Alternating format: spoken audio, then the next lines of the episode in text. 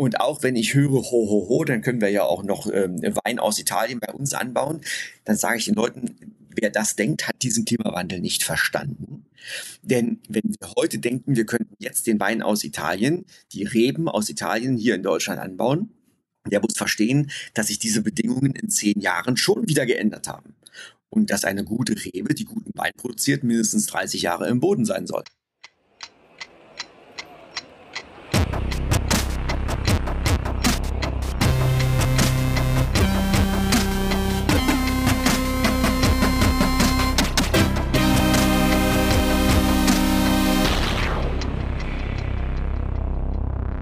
Willkommen zur Wochendämmerung vom 15. September 2023 mit Holger Klein und mir, Katrin Rönecke.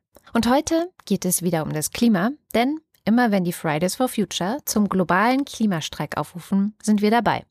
Aber natürlich nicht ohne für euch ein Gespräch mit einer Expertin oder einem Experten zu den aktuellen Erkenntnissen aus der Klimaforschung zu sprechen. Und heute ist dieser Experte Carsten Schwanke. Er ist freiberuflicher Meteorologe, Wissenschaftsjournalist und Moderator. Und viele von euch kennen ihn bestimmt aus dem Fernsehen. Wir wollen heute, anlässlich des globalen Klimastreiks, mit ihm darüber sprechen, was eigentlich Meteorologen gerade so umtreibt, also in Bezug auf das Klima und auch darüber, was eigentlich gerade für einen Sommer hinter uns lag und was für ein Winter vielleicht vor uns liegt. Carsten stellt dabei noch einmal klar, wie der Zusammenhang zwischen Klima und Wetter eigentlich genau ist und wie sich durch den Klimawandel das Wetter in den letzten Jahrzehnten verändert hat. Zu Beginn unseres Gesprächs haben wir darüber gesprochen, was ihn und seine Zunft, die Meteorologen, in diesem Jahr eigentlich am meisten umgetrieben hat.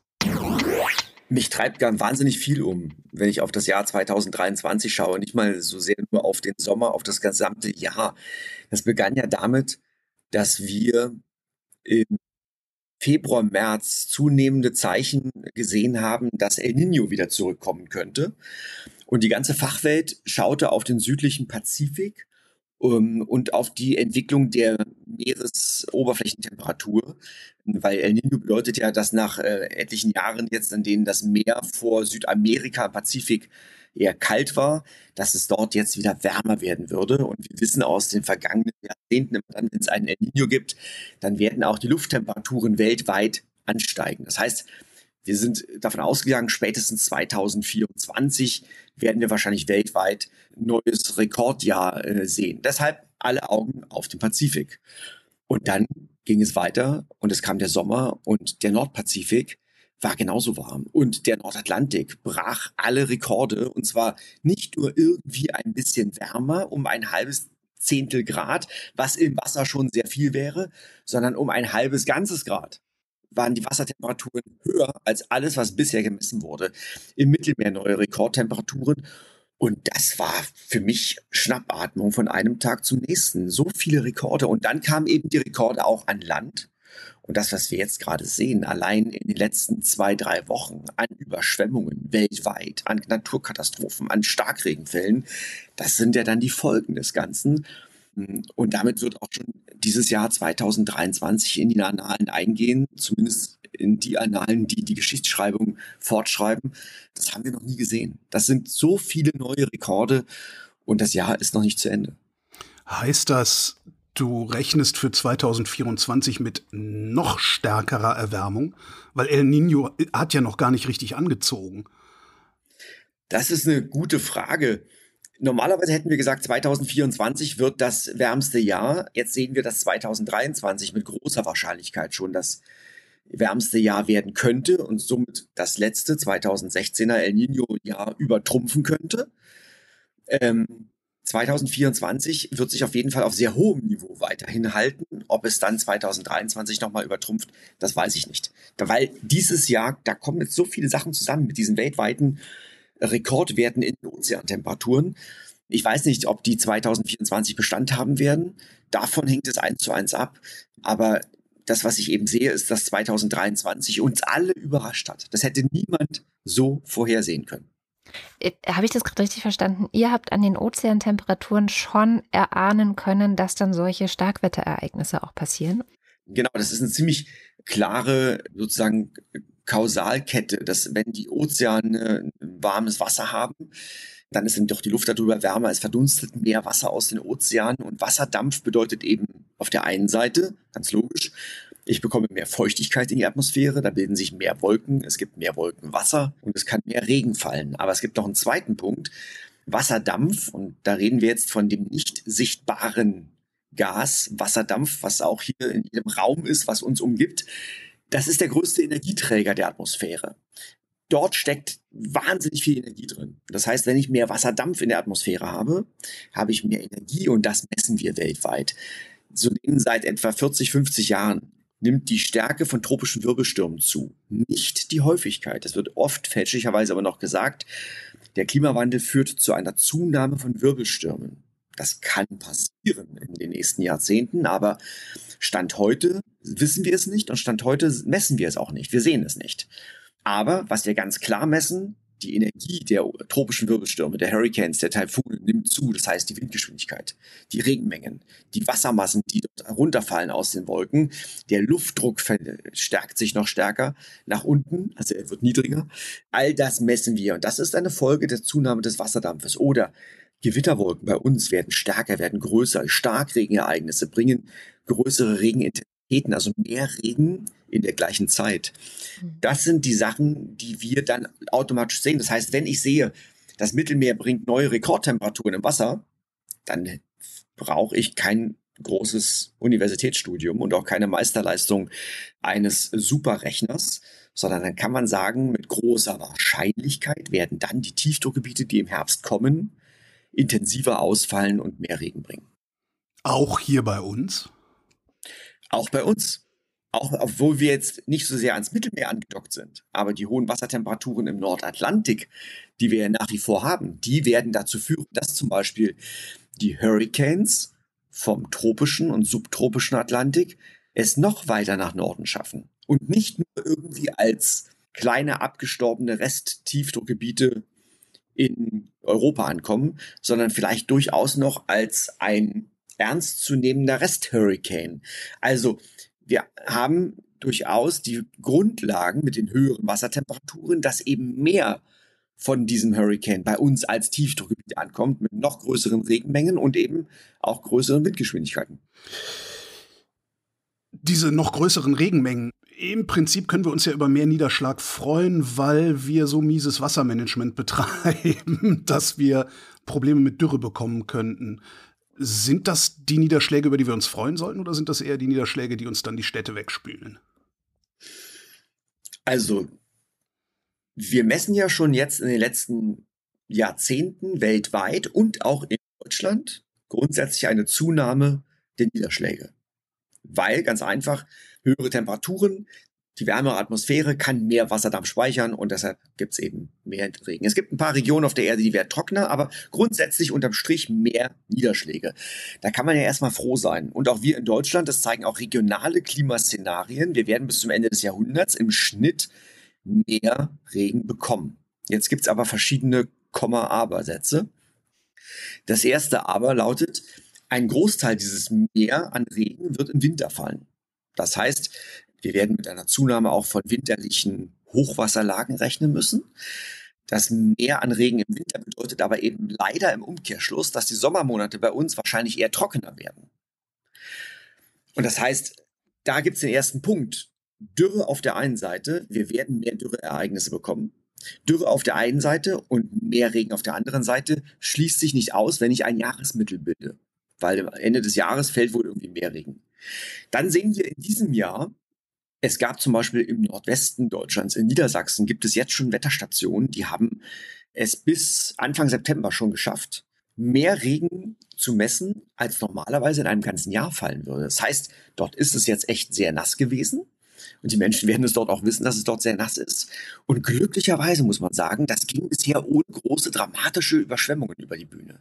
Also in diesem Jahr sind wir noch echt gut durchgekommen. Wenn so der Regen fällt, dass wir ab und zu mal vielleicht ein paar überschwemmte Straßen haben, aber keine großen Katastrophen, dann kann man froh sein über den Regen, weil der wird dann auch sich ganz gut in den Erdboden hineinarbeiten können und das Grundwasserdefizit aufarbeiten können. Aber es bräuchte deutlich mehr. an Regen, um die Trockenheit der letzten Jahre äh, auszugleichen. Ich möchte aber noch etwas sagen. Ähm, das Mehr an Regen fällt eben gerade in den Sommermonaten, wenn es warm ist, dann auf jeden Fall deutlich häufiger in Form von Starkregenereignissen. Das heißt mit großer Intensität und das ist der Regen, den wir nicht wollen. Ne? Es ist also, da stecken ganz viele Sachen drin, bis hin zu dem Thema, dass selbst wenn wir im Sommer mehr Regen bekommen würden, selbst dann würde, wäre es kein Widerspruch zu der Aussage, wir bekommen auch mehr und längere und intensivere Dürreperioden. Denn erstens wird auch dieser Regen in kurzer Zeit als Starkregen fallen. Zweitens, auch ähm, ein Meer an Regen verdunstet schneller aufgrund der höheren Temperaturen. Denn die Verdunstung wird zu einem Großteil über die Pflanzen gesteuert und die reagieren auf hohe Temperaturen. Jeder, der einen Garten hat, weiß es. Wenn es heiß ist, muss ich mehr gießen. Und dieser Effekt führt dazu, dass hohe Temperaturen über die Pflanzenverdunstung ebenfalls zu einer Austrocknung der Böden führen. Also Dürreperioden sind ein riesiges Problem und werden noch größer als Problem für uns. Und Starkregen ist das andere. Wenn jetzt in Norddeutschland der Boden vergleichsweise feucht ist und im Winter mehr Niederschlag darauf fällt, kann der Boden dieses Mehr an Niederschlag dann überhaupt noch aufnehmen? Oder sehen wir dann im Winter im Zweifelsfall sogar die ein oder andere Überschwemmung? Im Winter erfolgt eher eine Sättigung des Bodens, und zwar der oberen Schichten, und dann wird, dauert es, es dauert ja lange, bis der Regen so weit in den Boden eingedrungen ist, dass er zum Beispiel in den ersten grundwasserführenden Schichten ankommt. Oder dort, also so in vier, fünf Meter, wo wirklich große Bäume vielleicht auch noch hinwurzeln.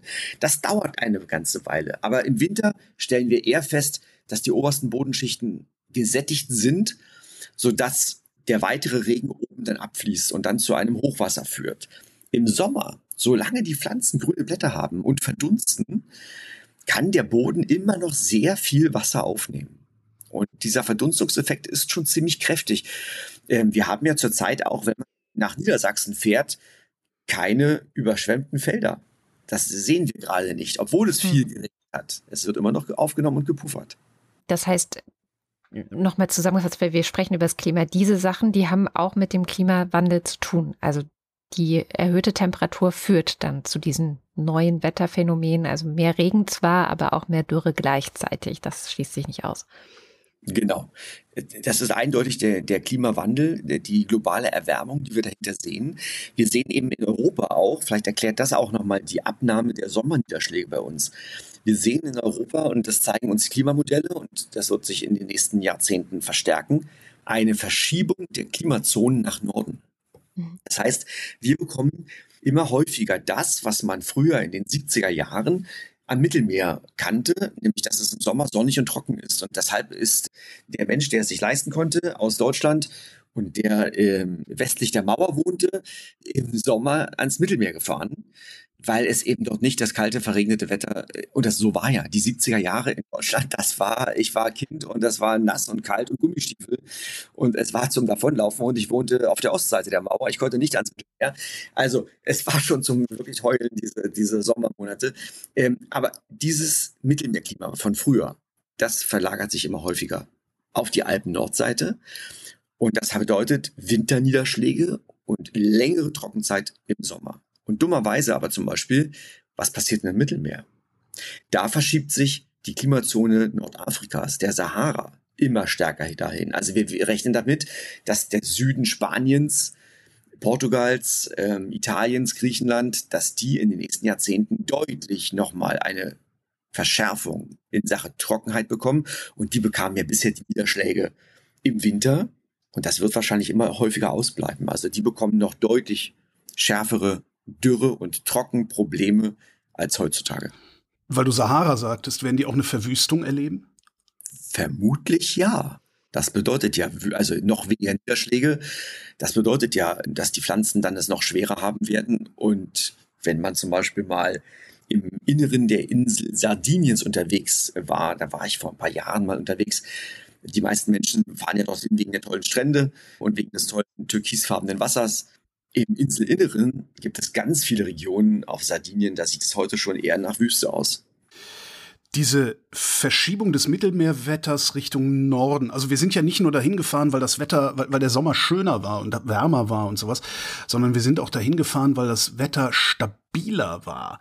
Verschiebt sich die Stabilität mit oder bleibt es hier im Grunde instabil, nur halt dramatisch wärmer, länger wärmer, mehr Niederschlag, wenn es denn mal regnet. Es wird auch bei uns stabiler. Dahinter steckt ja auch dieser Punkt, dass die Dürreperioden nicht nur häufiger kommen, sondern sie werden auch länger andauern. Also das, was wir ja zum ersten Mal als Präzedenzfall 2018 erlebt haben. Ne? Also als ich studiert habe, Ende der 80er, Anfang der 90er, da habe ich noch gelernt, eine stabile Wetterlage in Mitteleuropa dauert maximal sechs Wochen. 2018, und, und das wissen wir, ne? dass nach, nach zwei, drei, vier Wochen ändert sich das Wetter. Und das erleben wir immer noch sehr oft so. Aber 2018 hatten wir sechs Monate Hochdruckwetter. Und davon werden wir mehr erleben. Und mhm. das sind die großen einschneidenden Erlebnisse, weil dann sich die Natur auch nicht mehr über ein paar trockene Tage oder über ein, zwei trockene Wochen hinweg retten kann.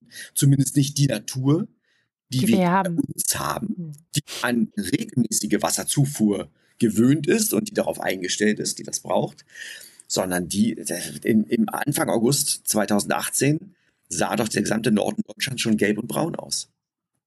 Was ja, übrigens, da ging das los. Ja. Ne, und was übrigens jetzt jetzt komme ich mal noch auch in Richtung Klimawandelanpassung.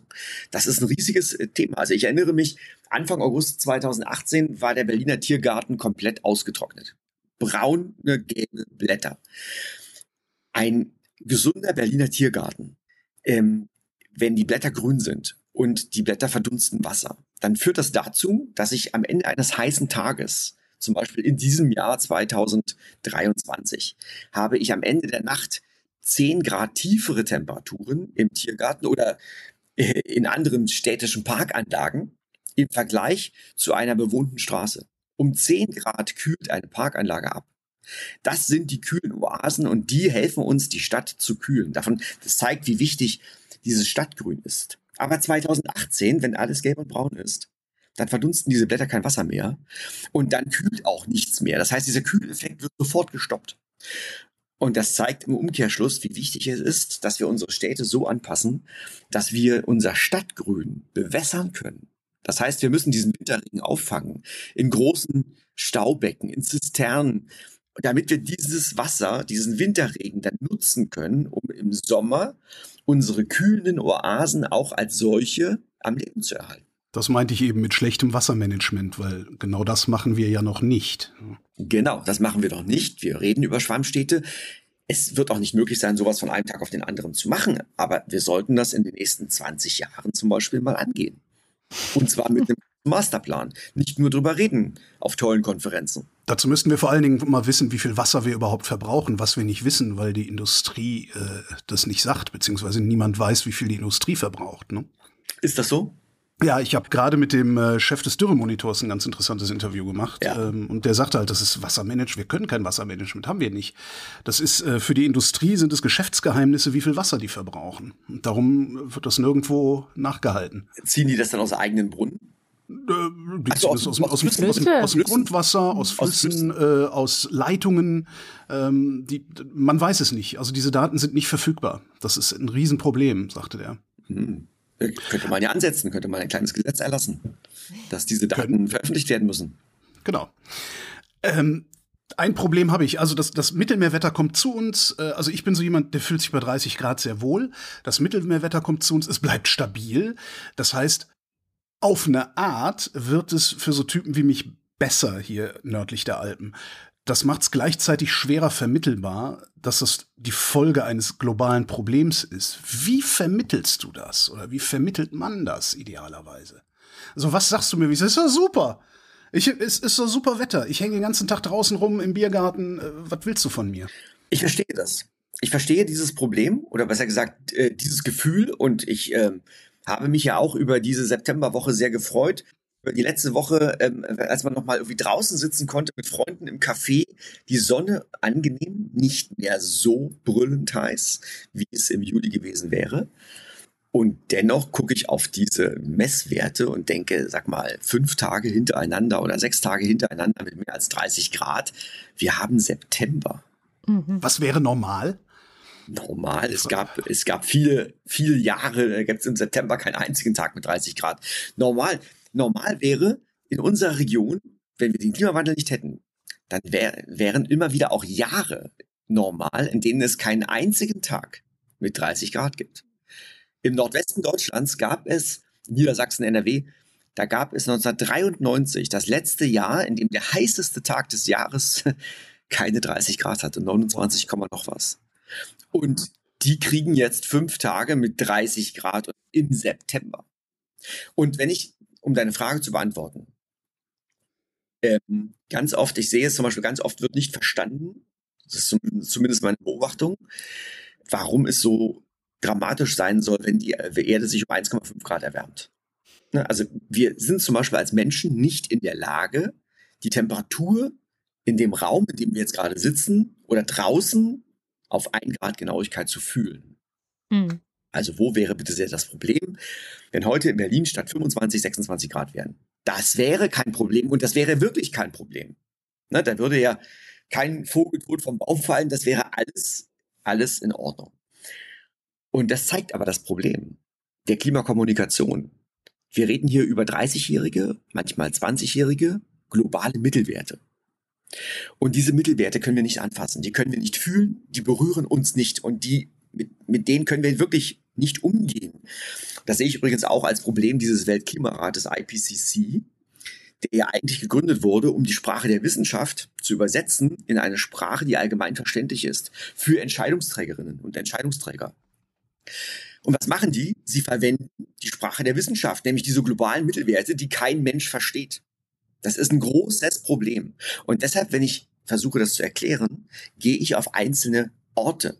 Mhm. Und jetzt nehme ich zum Beispiel mal den Nordwesten Deutschlands, Münster. Ähm, da gibt es eine schöne lange Messreihe. Die hatten 1993 das letzte Mal einen Sommer ohne 30 Grad, 29, noch was Grad. Und dann suche ich mir die letzten 60 Jahre raus und jeweils den heißesten Tag des Jahres. Und dann gibt es eine schöne Kurve. Und dann sage ich, in den letzten 60 Jahren ist weltweit die Temperatur um 0,8 Grad gestiegen in diesen globalen Mittelwerten.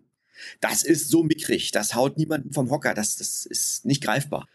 Und während die Welt um 0,8 Grad wärmer geworden ist, sind die heißesten Tage des Jahres oder eben die Hitzewellen in Münster um 6,5 Grad angestiegen. Und das ist ein linearer Anstieg. Und wenn ich mir diese Kurven, und das kann ich für jeden Ort in Deutschland machen, die meisten Orte in Deutschland hatten einen Anstieg um ungefähr vier Grad. Der Nordwesten Deutschland hat sich extrem erwärmt. Und wenn ich das fortschreibe, und wir se sehen ja sogar eher, dass es nicht linear weitergeht, sondern sich sogar noch verstärkt mit der Erwärmung. Aber selbst wenn es nur linear weitergehen würde, dann werden wir in den nächsten 30 Jahren 45 Grad in Deutschland sehen, im Schatten. Und Holger, dann möchte ich dich sehen, ob du dann immer noch tanzend draußen herumspringst. Nein. Wobei ich Nein. grundsätzlich nicht tanze. Und, und, das, und, das, ist jetzt nur auf den Menschen bezogen, der in der Stadt wohnt und der, dem es nur darum geht, sitze ich im Café oder nicht. Wir reden noch lange nicht über die Landwirtschaft, Vulnerable. die nicht mehr weiß, was sie dann anbauen soll. Wir reden nicht über die Forstwirtschaft, die keine Antwort darauf hat, welchen Baum sie pflanzen soll. Und auch wenn ich höre, ho, ho, ho, dann können wir ja auch noch ähm, Wein aus Italien bei uns anbauen. Dann sage ich den Leuten, wer das denkt, hat diesen Klimawandel nicht verstanden. Denn wenn wir heute denken, wir könnten jetzt den Wein aus Italien, die Reben aus Italien hier in Deutschland anbauen, der muss verstehen, dass sich diese Bedingungen in zehn Jahren schon wieder geändert haben. Mhm. Und dass eine gute Rebe, die guten Wein produziert, mindestens 30 Jahre im Boden sein soll. Also das ist das Problem. Das Problem ist diese rasante Veränderung. Ich sage auch immer, es ist, wäre kein Problem, wenn wir in Deutschland drei oder vier Grad höhere Temperaturen auch im langjährigen Mittel hätten. Das wäre kein Problem. Es gibt ja auch Länder, die in deutlich heißeren Regionen der Erde unterwegs sind. Es wäre dann kein Problem, wenn diese höheren Temperaturen über 20 oder 30.000 Jahre gekommen wären und nicht innerhalb von 100. Hm. 100 Jahre, dieses Tempo. Das ist das Problem. Du sagst, der Nordwesten Deutschlands ist extrem wärmer geworden. Warum gerade da? Ich kann dort auch nur eine grobe Beobachtung und Vermutung anstellen, oder besser gesagt, es gibt ja auch Untersuchungen dazu. Europa gehört in den Sommermonaten interessanterweise, also wenn man sich die Monate Juni, Juli, August anschaut, dann ist Europa der Hotspot der Erwärmung ähm, weltweit gesehen. Also die gesamte Erde wurde in den letzten 100 Jahren wärmer. Ähm, aber wenn man sich die Sommermonate anschaut, dann ist Europa ein dunkelroter Fleck. Ja, so der Norden, Nordwesten Europas. Es sieht so aus, dass wir in den letzten 40, 50 Jahren immer häufiger Hochdruckwetterlagen im Westen und im Nordwesten, vor allem in den letzten, seit den 1990er Jahren, also wirklich zunehmend in den letzten 20, 30 Jahren immer häufiger Hochdruckwetterlagen im Nordwesten Europas über die britischen Inseln hatten. Oder über Skandinavien. Und das ist etwas, was es zum Beispiel in den 70er, 80er Jahren so gut wie gar nicht gab. Also, die wenigsten Menschen sind, jetzt bleibe ich mal bei dem äh, westdeutschen Bevölkerungs, äh, bei der westdeutschen Bevölkerungsgruppe, die also große Freiheiten hatte, in den 70er Jahren sich für eine Urlaubsrichtung zu entscheiden. Die meisten sind ins Mittelmeer gefahren.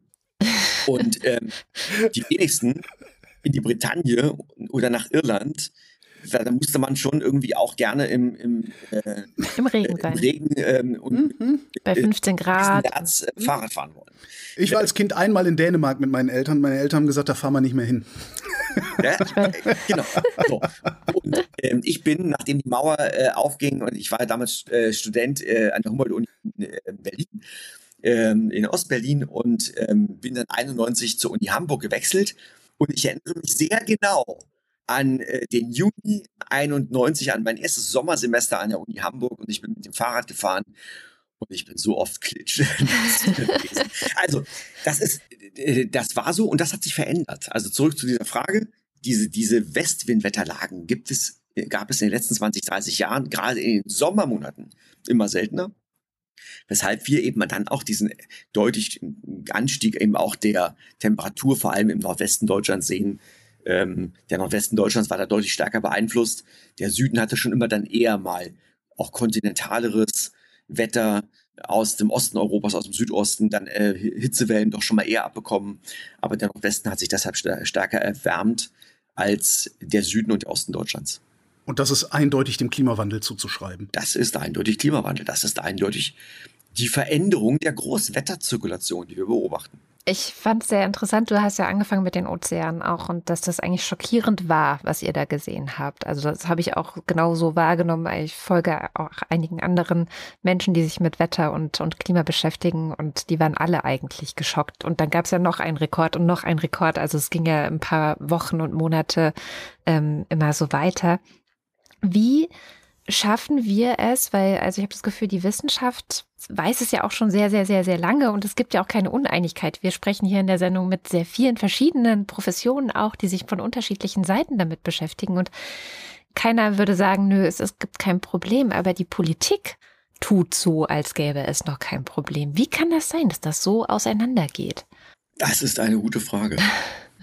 Das ist eine sehr gute Frage. Ähm, ich stelle sie mal anders. Hört die Politik dir zu, wenn du mit denen versuchst zu reden? Ja, die hört ja auch den, den, den, ich bin ja ein Klimakommunikator. Also ich bin ja praktisch ein Meteorologe zwar, aber ich bin ja nicht in der Klimaforschung. Und die Politik hört auch den Klimaforschern zu. Ganz klar. Ähm, aber warum wird dann in der öffentlichen politischen Diskussion auch heute noch das so runtergespielt, dieses wichtige Thema, obwohl es im Grundgesetz steht, obwohl viele richtigerweise sagen, dass das das größte Problem ist, das auf uns zusteuert, das wir heute schon haben, das wir angehen müssen, obwohl im letzten Bundestagswahlkampf es alle gesagt haben. Warum höre ich dann einen Friedrich Merz im Zeitinterview in der letzten Woche, der sagt, die Klimapolitik ist in der aktuellen äh, Politik oder Klimaschutz ist in der aktuellen Politik überbewertet? Warum vernehme ich aus Reihen der FDP immerhin ähm, ein Teil der Regierung ähm, sehr starke Bremsbemühungen, Ausbremsbemühungen. Das ist eine falsch verstandene Interessenpolitik. Ich verstehe ja, was dahinter steckt. Das, das Gefühl, ich versuche das mal so zu formulieren, ähm, dass meine Wählerschaft das so gerne hören möchte. Und zum Teil es wirklich auch so hören möchte. Also leider muss man ja sagen, also man kann ja wirklich sagen, ganz klar, die Klimaleugner kann man im, im weit rechten Spektrum verorten. Gut, aber, aber diese Haltung, ähm, lieber zu bremsen und Hilfe, die wollen mir was wegnehmen. Und ich unterschreibe doch nicht dort, wo Verbotspolitik draufsteht. Ne, also auch diese ganzen Wörter, die das ganze Frame, das ist, ein, die geht es um Verbote, die wollen mir was wegnehmen. Ähm, Partikularinteressen. Klima ist immer noch genau. Partikularinteresse genau. der Grünen. Ja, das ist übrigens aus meiner Sicht eines der Riesenprobleme, dass mhm. Klimaschutz als linksgrün versifft gelabelt wird. Damit verlieren wir einen ganz großen Teil der Mitte und ähm, eines durchaus intelligenten, konservativen Bürgertums, die aber auf diesen Zug aufspringen, der von ganz rechts außen gesteuert wird. Ähm, und ich würde mir wünschen, dass Klimaschutz noch deutlich fester in Gesetze gegossen wird, an denen nicht gerüttelt werden kann. Und dass sich dann innerhalb dieser Gesetze der politische Diskurs austoben darf. Ne? Also wo setzen wir Instrumente an, um das zu erreichen? Aber dass die Grundfrage nicht in Frage gestellt wird, aber das erleben wir leider immer noch Tag für Tag. Ein beliebtes Argument äh, aus diesen, dieser Richtung ist ja, es ist alles gar nicht so schlimm, wir können uns dem ja anpassen, wir haben ja Geld genug.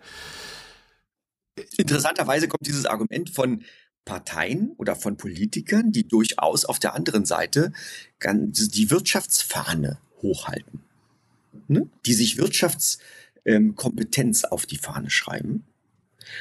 Und dann frage ich mich, wo kommt diese Wirtschaftskompetenz eigentlich her oder die Behauptung, dass diese Menschen wirtschaftskompetent seien. Weil mit dieser Aussage, dass es sozusagen zu teuer wäre und wir uns doch lieber besser an das Klima, an den Klimawandel anpassen sollten, zeigen sie ja absolut, dass sie keine Kompetenz haben. Denn es gibt genug Studien, wenn man, die man sich einarbeiten kann, wenn man sich dafür wirklich interessiert. Die zeigen ja alle das Gleiche, dass jeder Euro, den wir heute in die Verminderung des CO2-Ausstoßes stecken, deutlich besser angelegt ist und günstiger ist als jede Anpassung in den nächsten Jahren und Jahrzehnten. Das wird alles teurer.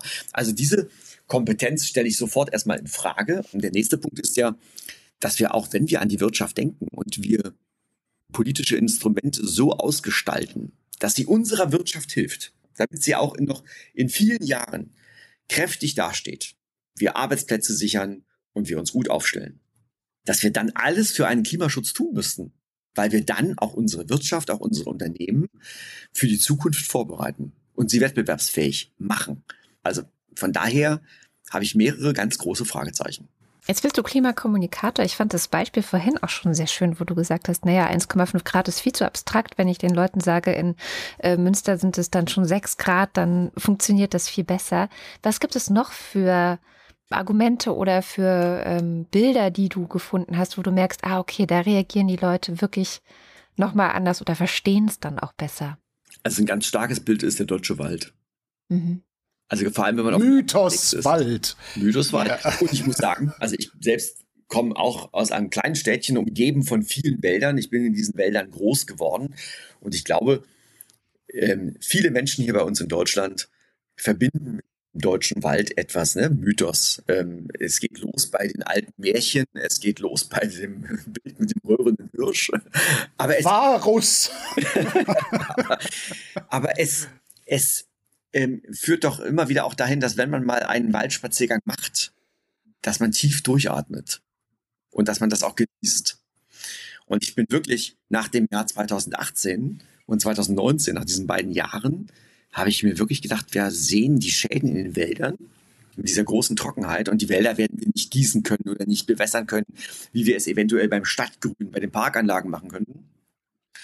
Und dann ähm, bin ich mal, da habe ich mich mal gewendet an das ähm, eines der ältesten forstwissenschaftlichen Institute weltweit. Das ist über 250 Jahre alt. Das ist angegliedert an der TU Dresden im Taranterwald. Und dort im Taranterwald gibt es dieses weltweit renommierte Forstwissenschaftliche Institut. Und die haben eine Forstmeteorologische Abteilung auch. Da habe ich die Kollegen angerufen und gesagt, mal Leute, jetzt mit der Trockenheit und ihr wisst ja, äh, das wird ja zunehmen. Ähm, sag mal, wenn das jetzt schon nach diesen zwei trockenen Jahren äh, solche Einschnitte und solche Schäden in unseren Wäldern hervorruft, sag mal, wisst ihr eigentlich, welche Bäume wir heute pflanzen müssten, damit wir in 80 Jahren einen gesunden deutschen Wald haben, mit groß gewachsenen Bäumen, so wie wir sie heute kennen. Und da war lange Schweigen am Ende der Leitung.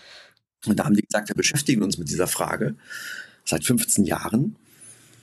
Aber wir haben noch nicht die wirklich gute Antwort gefunden. Hm. Und da wurde ich hellhörig und habe gesagt, aber wieso? Es gibt doch Regionen auf der Erde, da gibt es hohe Sommertemperaturen mit Trockenheit und im Winter trotzdem Frost, so Richtung Balkan zum Beispiel. Im Iran wird, gibt es Regionen, die haben so ein Klima, sehr heiße Sommertemperaturen, trotzdem Frost und Schnee im Winter immer noch. Könnte man da nicht irgendwelche Bäume von dort holen? Da haben die gesagt, ja, gute Idee. Aber ähm, sind nicht so ganz sicher, ob das funktioniert. Ähm, denn es gibt ja zum Beispiel auch die sogenannte Epigenetik, also das sind die Schalter an den Genen. Das ist auch bei Menschen inzwischen, wird es immer stärker erforscht, weil diese Schalter an den Genen reagieren auf Umwelteinflüsse. Und sie sagen, wenn wir heute einen Baum, eine Akazie oder was auch immer, einen Baum nehmen vom Balkan und pflanzen den hier heute in Deutschland, in Berlin, ähm, am Stadtrand von Berlin als Setzling ein, dann wird sich dieser Baum in seinen Kinder- und Jugendjahren an das jetzt hier herrschende Klima anpassen. Also sprich, der wurzelt nicht so tief und er vielleicht keine so dicke Rinde wie in seiner ursprünglichen Heimat.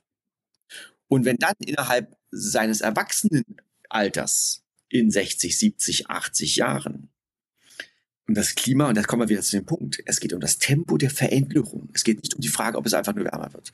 Wenn dann es wiederum starke neue Veränderungen gibt, und die wird es geben, dann weiß dieser Baum nicht mehr, dass er mal in einer Tabelle stand, nach der er hätte dieses Klima aushalten müssen. Okay. Und das ist, finde ich, eine ganz dramatische Geschichte. Das heißt, selbst die vielbeschworene Klimaanpassung ist gar nicht ein so simples Ding, wie wir uns hier vorstellen. Dass wir das Problem einfach nur mit Nein. genügend Geld bewerfen und Bäume importieren und Deiche hochziehen und so. Das, wir das werden, wird uns nicht retten. Es, wir werden sehr, sehr viel Geld brauchen. Wir werden natürlich unsere Art, wie wir wohnen, umbauen können. Wir werden unsere Städte und Gemeinden mit viel Geld anpassen können. Wir werden vielleicht auch in eine, ich habe letztens Fotos gesehen von, von, von, von Treibhäusern, ähm, da wachsen die Pflanzen in 20 Stockwerken. Mhm. Vielleicht ist das die Zukunft. Aber es kostet alles sehr, sehr viel Geld. Aber wir werden uns vielleicht, ich hoffe nicht, ich hoffe, das stimmt nicht, aber wir werden uns vielleicht von der Vorstellung verabschieden müssen, dass unsere Natur da draußen mit diesen verschiedenen Biotopen, mit dieser Pflanzenvielfalt, mit dieser Artenvielfalt, die werden wir mit großer Wahrscheinlichkeit oder dieses, diesen Schatz werden wir mit großer Wahrscheinlichkeit verspielen. Das heißt, also Klimaschutz ist wichtiger, als wir alle glauben, dass Klimaschutz ist. Ähm, aber niemand kümmert sich drum. Also für, für mich sieht es im Moment so aus, als wäre das mit dem Klimaschutz ein, ein, ein so dickes Brett zu bohren, dass wir das nicht in der, in der ja, gebotenen Geschwindigkeit hinbekommen, so dass wir uns anpassen müssen. Und sowieso gleichzeitig noch Klimaschutz betreiben.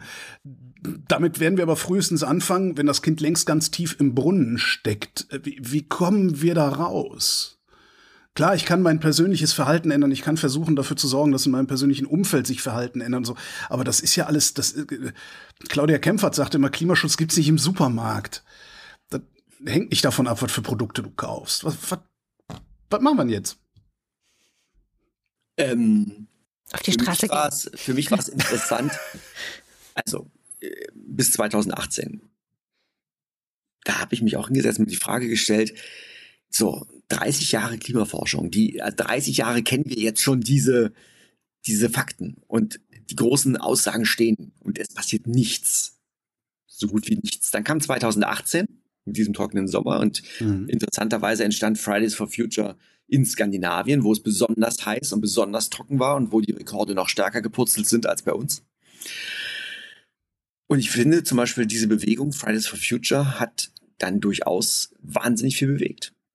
Also mehr als 30 Jahre Kommunikation aus der Klimaforschung heraus. Mhm. Die war zu vorsichtig, die war zu klein da war zum ersten Mal jetzt stand die nächste Generation auf, ist auf die Straßen gegangen und hat die Politik getriezt. Mhm. Also ich erinnere mich noch, ich glaube, die letzte Europawahl war, ich muss ich nicht, darf ich nicht lügen, 2019, glaube ich. Ja. Ja. Und dort haben sich die großen Parteien alle ganz schön auf den Hosenboden gesetzt, weil sie das Thema nicht adäquat auf dem Schirm hatten und sie ganz schön abgestraft wurden. Das war unter anderem auch ein Verdienst von Fridays for Future. Das heißt letztlich, wir müssen diese Hebel der Demokratie nutzen und ähm, müssen auch als große, ich finde, ich sehe immer noch eine große schweigende Masse. Mhm. Und ich sehe, wenn ich Vorträge halte, dass eine groß, ein sehr großer Teil dieser schweigenden Masse sehr interessiert daran ist und das unterstützt und sich hinstellt und applaudiert und sagt richtig und macht, Sie müssen mehr reden, Herr Schwanke, und machen Sie mehr. Das ist so toll, wie Sie das sagen. Und dann sage ich ja. Und Sie müssen auch reden. Sie müssen auch Ihren Mund aufmachen.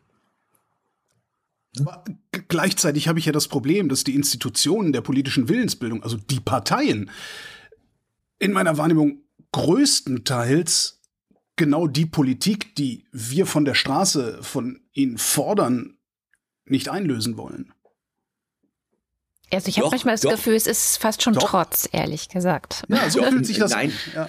ähm, die CDU ich nehme jetzt auch mal die SPD, also die großen Parteien. Die, ähm, die Volksparteien. Die großen Volksparteien.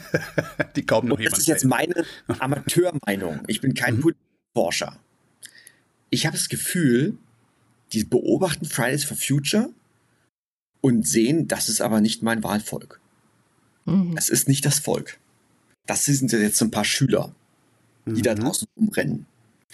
Und ja, ja, Klimaschutz ist wichtig, aber erst wenn mein Wahlvolk aufstehen würde und mich nicht mehr wählen würde, dann werde ich mich verändern.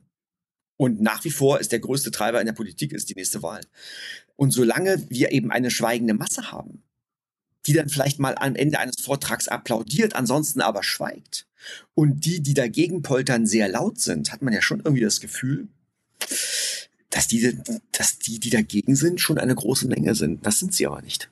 Nee, nee, das ist die Minderheit. Das gibt es ja auch immer wieder Forschung, dass die Mehrheit absolut für mehr Klimapolitik ist und, und mhm. schneller und äh, ja. Und aber, aber man, darf auch eins, man darf auch eins nicht vergessen, es werden große Einschnitte sein und ich glaube, mhm. es hat ganz schön rumort in diesem Jahr, als ja, die Diskussion ja. um dieses Heizungsgesetz kam, was wahnsinnig schlecht ähm, kommuniziert, vor allem im Hinblick auf soziale Abfederung durchdacht war. Ja. In den ersten Schritten.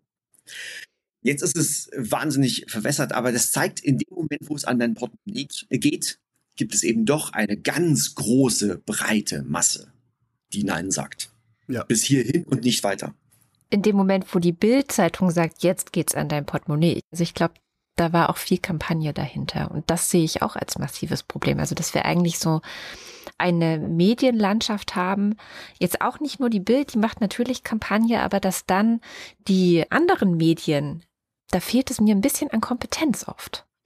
Ja, ich, ich verstehe das und, und, und diese, diese, diese Medienkampagne der Bild, die war hart und interessant, dass sich im Juni war das, glaube ich, die Chefredakteurin der von Springer, Bild am Sonntag, mhm. hingestellt hat und gesagt, wir, also als es auch da ist, zum Beispiel als, als jetzt die Nachricht durchging, dass die Bildzeitung mehrere Regionalbüros streicht, 400 Journalistinnen und Journalisten entlassen werden und sie gesagt hat, wir müssen stärker auf die Wissenschaft setzen.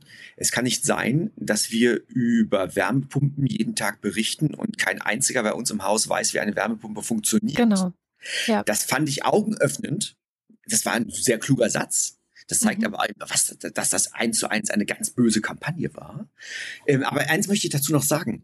Ähm, wir müssen aber trotzdem auch ehrlich sein, dieser Klimaschutz, er wird unser Leben verändern und er wird uns Geld kosten. Wir kommen hier nicht kostenlos dadurch.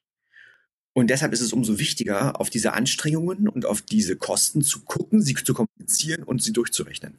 Und eben auch zum Beispiel zu überlegen, wo kann man auf der anderen Seite Geld sparen und wie kann man das Ganze trotzdem so möglichst so abfedern und so gestalten, dass wir viele mitnehmen können und dass viele auch trotzdem einen Gewinn darin sehen, mhm. sei es ein Gewinn an Lebensqualität ich finde so einen Blick auf die Medienlandschaft jetzt auch mal jenseits äh, äh, solcher Kampagnenblätter mit großen Buchstaben ganz interessant. Hast du den Eindruck, dass in den Redaktionen, alle immer, hast du den Eindruck, dass in den Redaktionen das Ausmaß dieses Klimawandelproblems wirklich verstanden worden ist?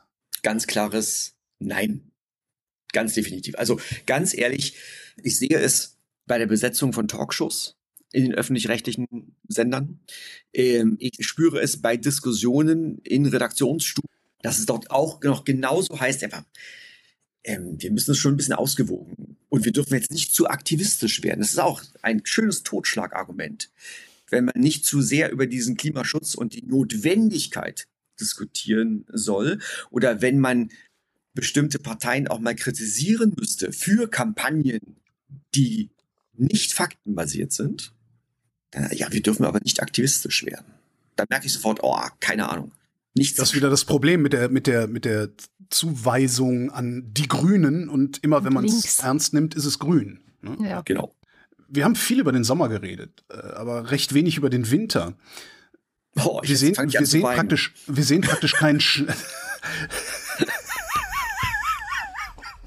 Wir sehen praktisch keinen Schnee mehr hier bei uns, in, in, zumindest wo ich hier wohne. Also selbst in Berlin. Ich kann mich dran erinnern, vor 20 Jahren äh, hatte ich 20 Zentimeter Schnee auf dem Auto. Ähm, mittlerweile äh, gehe ich nachts raus, wenn es zufälligerweise mal ein bisschen schneit, damit ich wenigstens einmal im Jahr durch den Schnee gestapft bin. Und es ist nicht wirklich Schnee, sondern so ein bisschen Pülverchen auf der Straße. Was, was für Winter erwartest du in der Zukunft? Ich sagte ja, ich muss weinen. Ähm, ja, die werden wahrscheinlich ziemlich Ne, das ist ja das, was wir so im Mittel, also werden wir ziemlich verregnete Winter bekommen und natürlich werden diese Winter wärmer mhm. und das heißt schneeärmer. Also, dass der Niederschlag in Form von Schnee fällt, das wird es immer noch geben. Und es wird auch noch immer durchaus Wetterlagen geben können, die auch nochmal viel Schnee bringen, aber sie werden seltener. Und auch gerade noch in den Mittelgebirgen, die, wo es ja auch durchaus noch einen Wintertourismus gibt, die werden es wahrscheinlich sehr schwer haben. Also auch als, aus unternehmerischer Sicht mhm. wird es dort sehr schwer. Aber auch in den Alpen wird es schwieriger werden. Also dort werden wir wesentlich mehr Wetterlagen erleben, ähm, bei denen die Schneefallgrenze sehr hoch liegen wird, teilweise über 2000 Meter. Das haben wir jetzt schon. Das wird mhm. weiter zunehmen.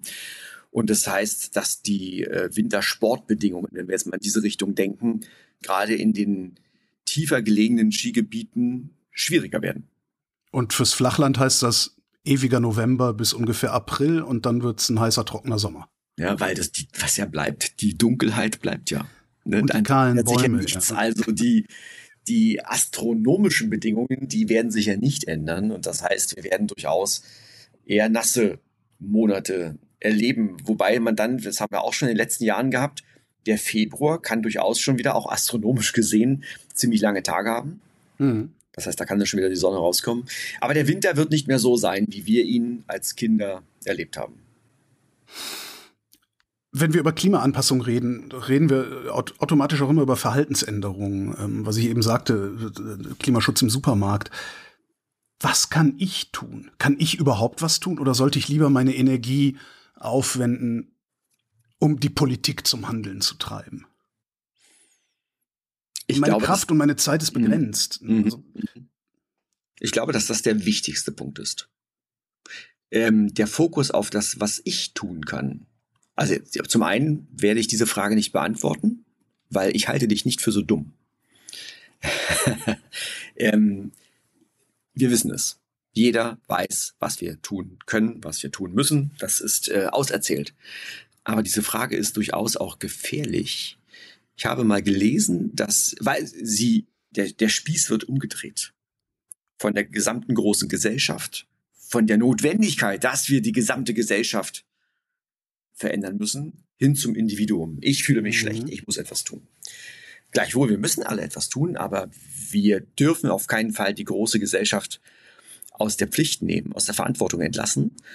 Und ich habe mal gelesen, dass zum Beispiel dieser Carbon Footprint, dieser ähm, Shell. Mein, mein, genau, mein persönlicher CO2-Fußabdruck, dass der äh, von einer aus einer PR-Kampagne aus den 80er Jahren von einem der großen Ölkonzerne stammt. Interessant, dass ich diesen Carbon Footprint übrigens auch auf den Seiten von Greenpeace und anderen Organisationen sehen kann und dort eingeben kann und gucken kann, wie schlecht ich bin. Weil der führt genau zu dem gleichen Thema. Ich fühle mich schlecht und das Thema, das Problem und eventuell auch die Lösung, dass all das liegt bei mir, auf meinen Schultern. Und nicht bei der großen Gesellschaft und nicht bei den Unternehmen. Ich will auch nicht, ich will nicht einfach nur auch ähm, simpel gegen die großen Unternehmen wettern. Das wäre zu leicht, weil wir alle nutzen das ja. Wir kaufen die Produkte, wir, wir leben in diesem ganzen ähm, System. Deshalb, es geht um das Gesamte, um, die, um, um den gesamten Staat, um die gesamte Gesellschaft. Das muss sich ändern. Und deshalb ist diese Frage nach der individuellen Schuld oder nach der individuellen Lösung ein zweischneidiges Schwert die gesamte Gesellschaft, also inklusive Industrie, äh, kann ja im Grunde nur politisch beeinflusst werden. Jetzt habe ich da natürlich das Problem, dass ich mich zurücklehnen kann und sagen kann, solange die Politik mir das Fliegen nicht verbietet, fliege ich halt, weil wenn ich weiß, dass es schlecht ist, weiß die Politik das erst recht, dann sollen sie es mir doch verbieten. So reagiert ja auch der Mensch. Aber deshalb erwarte ich von der Politik, das machen sie an anderen Stellen ja auch, dass sie Instrumente einsetzen, die diesen Menschen mit dieser Denke steuern. Helmpflicht auf dem Motorrad. Gar nicht, äh, vielleicht das gar nicht merkt, dass er gerade gesteuert wird. Also wenn ich heute ähm, mit einer vierköpfigen Familie am Wochenende von Köln nach Berlin fahren äh, will, um in Berlin äh, ins Theater zu gehen, dann zahle ich bei der Bahn locker 500 Euro. Also die Antwort ist klar, wie diese Familie nach Berlin fährt. Sie setzt sich ins Auto und fährt dahin. Da geht's los. Ne? Und es gibt ganz viele, es gibt ja diese Zahl 65 Milliarden Euro jedes Jahr an klimaschädlichen Subventionen, die dieser Staat bezahlt. Ich glaube, dass es nicht einfach wird, alles sofort zu verändern. Aber ich denke auf der anderen Seite, man, das ist der Punkt, den man ansetzen muss. Langsam zurückfahren wäre ja schon mal was, ja. Ja, nicht langsam, ruhig äh, schnell schon ein paar Sachen. Es gibt Stellschrauben, die wir schnell angehen könnten. Und das sind aber die Sachen, bei denen die Politik bei der die Politik irgendwie wirklich auch gestalten kann, ne, um es mal positiv auch zu besetzen. Jetzt haben wir zwar, äh, äh, haben wir festgestellt, also es kann nicht bei den Einzelnen liegen, sich um die Klimakrise zu kümmern, das sehe ich genauso. Trotzdem gibt es persönliche Konsequenzen, die du schon draus gezogen hast, als ähm, auch wenn du weißt, so, weiß ich nicht, nach Griechenland fahre ich lieber nicht mehr in Urlaub oder sowas. Gibt es da was? Es wäre, es wäre ja dramatisch, wenn ich jetzt irgendwie ein Land äh, bestrafen würde, dann müsste ich ja auch sagen, ich fahre nicht mehr nach Bayern. Ähm, die zu Windräder bauen. Ich wollte gerade sagen, außer du bringst Windräder mit.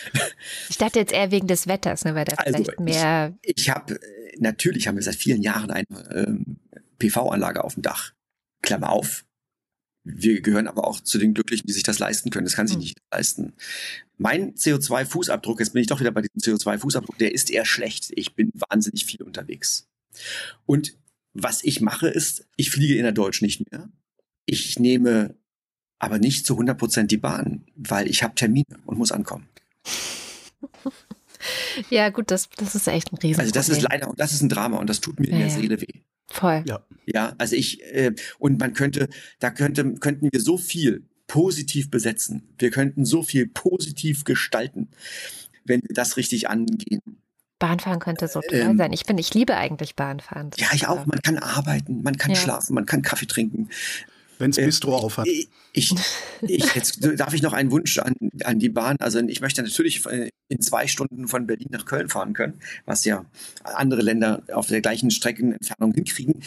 Jetzt habe ich aber noch so ein, auch so ein, äh, noch einen speziellen Wunsch. Ich möchte auch gern Telefonkabinen haben. Was ich nämlich in der Bahn nicht kann. Ich kann, ich könnte dieses Gespräch in der Bahn nicht führen. Ich kann in der Bahn nicht telefonieren. Ich kann still arbeiten. Und manchmal nehme ich auch das Auto wenn ich wichtige Telefonate führen möchte. Mhm. Auch das hätte ich das. Ich würde gerne so eine kleine Kabine mieten für fünf Euro oder so in der Stunde. Zack. Ich glaube, das wäre ein gutes Geschäftsmodell. Weil ich bin, glaube ich, nicht der Einzige. Das gab es früher sogar mal. Es gab in den 60er, ja. 70er Jahren gab es äh, äh, Büroabteile mit Sekretariatsdiensten und sowas, wo, wo du sogar tippen lassen konntest. Das ist, das, äh, wir waren mit allem schon, schon mal viel weiter. Es gab auch früher bessere Nachtzüge. Da ist Auch ja die ÖBB dran, das zu ändern, dass es wieder besser wird. Aber nicht die Deutsche Bahn. Es gibt so eine Frage, die stelle ich allen Menschen, die mit Wetter und Klima und sowas zu tun haben. Wo kaufe ich mir ein Haus? wenn ich möglichst unbehelligt von dem ganzen Scheiß alt werden will? Das ist eine Frage, die mir oft gestellt wird, in letzter Zeit immer häufiger. Die meisten also, wenn wir nach dem Motto, angenommen, ich gewinne Lotto, Lotto gewinnen, und wo setze ich mir mein Ferienhaus zum Beispiel? Ne? So, also wohin ist, wo ist mein Fluchtpunkt, an dem ich mich wohlfühle, wo es schön ist, wo ich sicher bin? Boah, schwierige Frage. Nee, ich möchte die Augen, ich möchte die Augen aufmachen und möchte es auch schön haben. also ich bin schon ein Mensch äh, und, und mit schön, ich, ich, ich finde ja, der Blick aufs Meer, das ist ja schon, hat schon sehr vieles. Ne? Ich finde Berge auch toll, weil ich bin ein Schneemensch. Ähm, das wird schwieriger, wie wir jetzt ja gerade diskutiert haben. Aber Berge an sich auch im Sommer sind ja, ist, ist ja auch was ganz Schönes. Aber ich finde fast der Blick auf den Ozean, der Blick aufs Meer ist fast noch schöner. Aber da haben wir natürlich das Problem. Das kommt hoch. Den Meeresspiegel. Das kommt hoch. Also es müsste schon von ein bisschen höher aufs Meer gucken. Es ist eine schwierige, herausfordernde Frage. Du hast also für dich auch noch keinen Ort gefunden, ja, ich spiele ja kein möchtest. Ich spiele ja kein Lotto. Das, damit, das ja unterscheidet uns. das ist, das ist, damit hat sich diese Frage erübrigt. Und ansonsten mhm. da habe ich manchmal das Gefühl, Typ, stell dir nicht Fragen, die dich nur beschäftigen und äh, dich aber nicht weiterbringen. Dann rufe ich dich nochmal an, wenn ich im Lotto gewonnen habe. Ähm, gerne, ähm, melde dich und wir können zusammen mal grübeln. Da gibt es mir aber erstmal ein, äh, äh, ein aus. und einen leckeren Wein aus und dann fangen wir an, äh, darüber nachzudenken. Vielen Dank, Carsten Schwanke. Sehr gerne. Danke euch. Vielen Dank. Und auch diese Woche gibt es natürlich einen Faktencheck, heute wieder von Nandor Hulverscheid. Hallo auch von mir zum heutigen Faktencheck in der Wochendämmerung. Ich fange an mit der Aussage von Carsten Schwanke, dass eine Rebe, die guten Wein produziert, mindestens 30 Jahre schon im Boden gewesen sein sollte.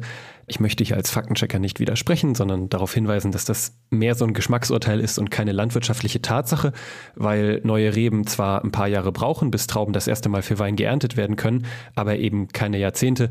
Was er wahrscheinlich meint, ist, ist, dass ältere Reben, die tiefer wurzeln und weniger Früchte liefern, von Winzern meist für feinere Weine verwendet werden. Also vielleicht könnte man für ein paar Jährchen billigen italienischen Wein in Deutschland machen, äh, aber mehr auch nicht. Insofern ist seine Grundaussage schon richtig. Aber ich dachte nur, das ordne ich mal ein bisschen ein. Ist ja nicht jeder irgendwie Landwirtschafts- oder Weinfreak. Zu den Temperaturrekorden äh, an der Oberfläche von Nordatlantik und Mittelmeer, die äh, er völlig richtig erwähnt hat, habe ich mal nochmal kurz rausgesucht. Was war das denn? Also es waren 24,9 Grad im Atlantik und 28,71 Grad durchschnittlich äh, Mittelmeer Oberflächentemperatur. Die Rekordwerte in diesem Sommer. Da braucht man wirklich fast keinen Whirlpool mehr. Und wir bleiben noch mal kurz ein bisschen bei Wasser und Verdunstung. Ähm, nämlich hat Carsten Schwanke ja erzählt, dass äh, häufig falsch dargestellt werde, dass es jetzt häufiger tropische Wirbelstürme gäbe ähm, seit den letzten 40, 50 Jahren und dass das ja eben nicht so sei, sondern dass die Stärke zunehme. Und äh, Carsten Schwanke hat recht, das ist korrekt so. Ähm, ich habe aber so eine Theorie dazu, woher dieser kommunikative Fehler kommen könnte, dass äh, man eben häufig davon spricht, es gibt jetzt mehr tropische Wirbelstürme, weil wenn man jetzt sagt, Wirbelstürme werden stärker, dann könnte man stattdessen auch sagen, ja die Häufigkeit von besonders schweren Wirbelstürmen steigt. Und das Wichtige ist eben dabei, dass die Gesamtzahl aller Stürme sich kaum ändert, aber es mehr Stürme gibt, die stärker sind oder Stürme halt stärker werden. Das ist dann so eine sprachliche Feinheit, wo vielleicht öfter mal was durcheinander kommt. Ich habe dazu auch Studien für die Shownotes rausgesucht, falls jemand das Thema mehr interessiert, wie das gemessen wird und so. Ebenfalls richtig ist, dass wir weltweit und nicht nur in Deutschland eine Zunahme der Niederschläge jährlich grundsätzlich messen, aber die eben sich nicht sehr gleichmäßig über das Jahr verteilen, vor allem in Deutschland eben im Sommer tendenziell eher weniger und im Winter mehr auch das mit der Verschiebung der Klimazonen nach Norden stimmt. Und das ist ein besonders kritisches Thema für die Landwirtschaft. Auch dazu habe ich mal zwei Links rausgesucht, denn es gibt zwar ja in Anführungsstrichen Gewinne in nördlichen Breiten, eben durch die verlängerte Wachstumsperiode für das Pflanzenwachstum, aber das könnte auch durch Extremwetterereignisse wie zum Beispiel Dürren äh, oder Hitzeperioden im Frühjahr und Herbst wieder aufgefressen werden. Und fruchtbare Böden und Infrastruktur wandern ja nicht unbedingt mit dem Klima mit. Das heißt, auch das ist ein ganz kritisches Thema. immer. Nochmal zurück zum Wasser. Holgi hatte eingeworfen, dass er mit dem Chef des Helmholtz äh, UFZ Dürremonitors gesprochen hätte und der hätte gesagt, ein großes Problem sei, dass wir gar nicht wissen, was in Deutschland an Wasser verbraucht wird, beziehungsweise speziell, was die Industrie an Wasser verbraucht. Das seien oft Geschäftsgeheimnisse. Und mir fehlt hierfür ein bisschen Kontext aus äh, Holgers Gespräch mit dem Chef des Dürremonitors, aber ich vermute mal, dass er eher meinte, dass die Daten zur Wassernutzung in Deutschland nicht gut genug sind, denn man findet offizielle Angaben. Also vielleicht sind die dann für ein gutes Wassermanagement nicht aktuell oder regional genug, aber zum Beispiel nur als Beispiel für die öffentliche Wasserversorgung durch Leitungen, also Trinkwasser, da gibt es Zahlen beim Statistischen Bundesamt. Und daran kann man zum Beispiel sehen, dass im Vergleich von 1991 bis 2019 die in Deutschland jährlich gebrauchten Mengen gesunken sind. Und hier ist der Anteil des gewerblichen Verbrauchs, das sind dann mehr so Kleinverbraucher wie Bäckereien und jetzt nicht die großen aus der Industrie, aber dieser Anteil des gewerblichen Verbrauchs an den Trinkwassermengen aus den Leitungen ist über diese Jahre seit der Wiedervereinigung gesunken von 28 auf rund 18 Prozent fand ich ganz interessant und zur gesamten Wassernutzung in Deutschland gibt es Zahlen von zuletzt 2019, also leider wirklich nicht sehr aktuell. Es gibt aber vermutlich bald neue von 2022, weil das theoretisch alle drei Jahre erhoben werden soll. Äh, ich konnte da jetzt nicht sehr tief einsteigen, aber in der Sendung war ja schon mal Thema, dass rund die Hälfte dieses Frischwassers, was wir überall entnehmen, für die Energieversorgung gebraucht wird, zum Beispiel halt Kühlung bei Kraftwerken. Und wir aber auch einige Industriebereiche haben, die es geschafft haben, sparsamer zu werden über die vergangenen Jahre. Und eine super Recherche zu Wassergroßverbrauchern hat vor einer Weile korrektiv mal gemacht, habe ich in den Shownotes verlinkt. Ähm, da geht es dann auch um Einzelunternehmen wie RWE zum Beispiel. Dann ähm, komme ich fast zum Schluss. Carsten Schwanke hat nochmal erwähnt, dass bei der Europawahl 2019 ja die großen Parteien abgestraft worden seien, weil sie den Klimawandel nicht in den Fokus gerückt haben so Ursachenbeurteilung ist ja immer schwierig, hat er auch selber darauf hingewiesen, aber was auf jeden Fall richtig ist, ist, dass bei der Wahl 2019 im Vergleich zu 2014 die CDU und vor allem die SPD Sitze im Europaparlament verloren haben und die Grünen dagegen ihre Sitzanzahl fast verdoppeln konnten auf 21 und damit auch rein, was die deutsche Delegation im Europaparlament angeht, zweitstärkste Kraft geworden sind. Eine Korrektur habe ich noch zu dieser Meldung, die erwähnt wurde, dass Bild dieses Jahr 400 äh, Leute entlassen hätte und Büros zugemacht hätte. Also sie haben Büros zugemacht, aber es waren nicht 400 Leute, sondern laut FAZ zumindest mehr als 200 Leute, die sie entlassen haben. Und damit komme ich zum Abschluss des heutigen Faktenchecks. Wünsche allen Hörerinnen und Hörern und allen dazwischen und außerhalb ein schönes Wochenende. Wenn ihr von Carsten und dem Thema Wetter nicht genug bekommen könnt, dann empfehle ich euch an dieser Stelle die Sendung Panorama von gestern, dem 14. September 2023. Da geht es um den Hass, den die Wettermoderatoren wie zum Beispiel Özden Terli oder auch eben Carsten Schwanke abbekommen, weil sie es wagen, während der Präsentation des Wetters auch offen über Klimafakten zu sprechen. Den Link dazu findet ihr in den Show Notes. Das war die Wochendämmerung von Freitag, dem 15. September. Wir hören uns dann nächste Woche in gewohnter Manier. Bis dahin, vielen Dank für die Aufmerksamkeit und tschüss.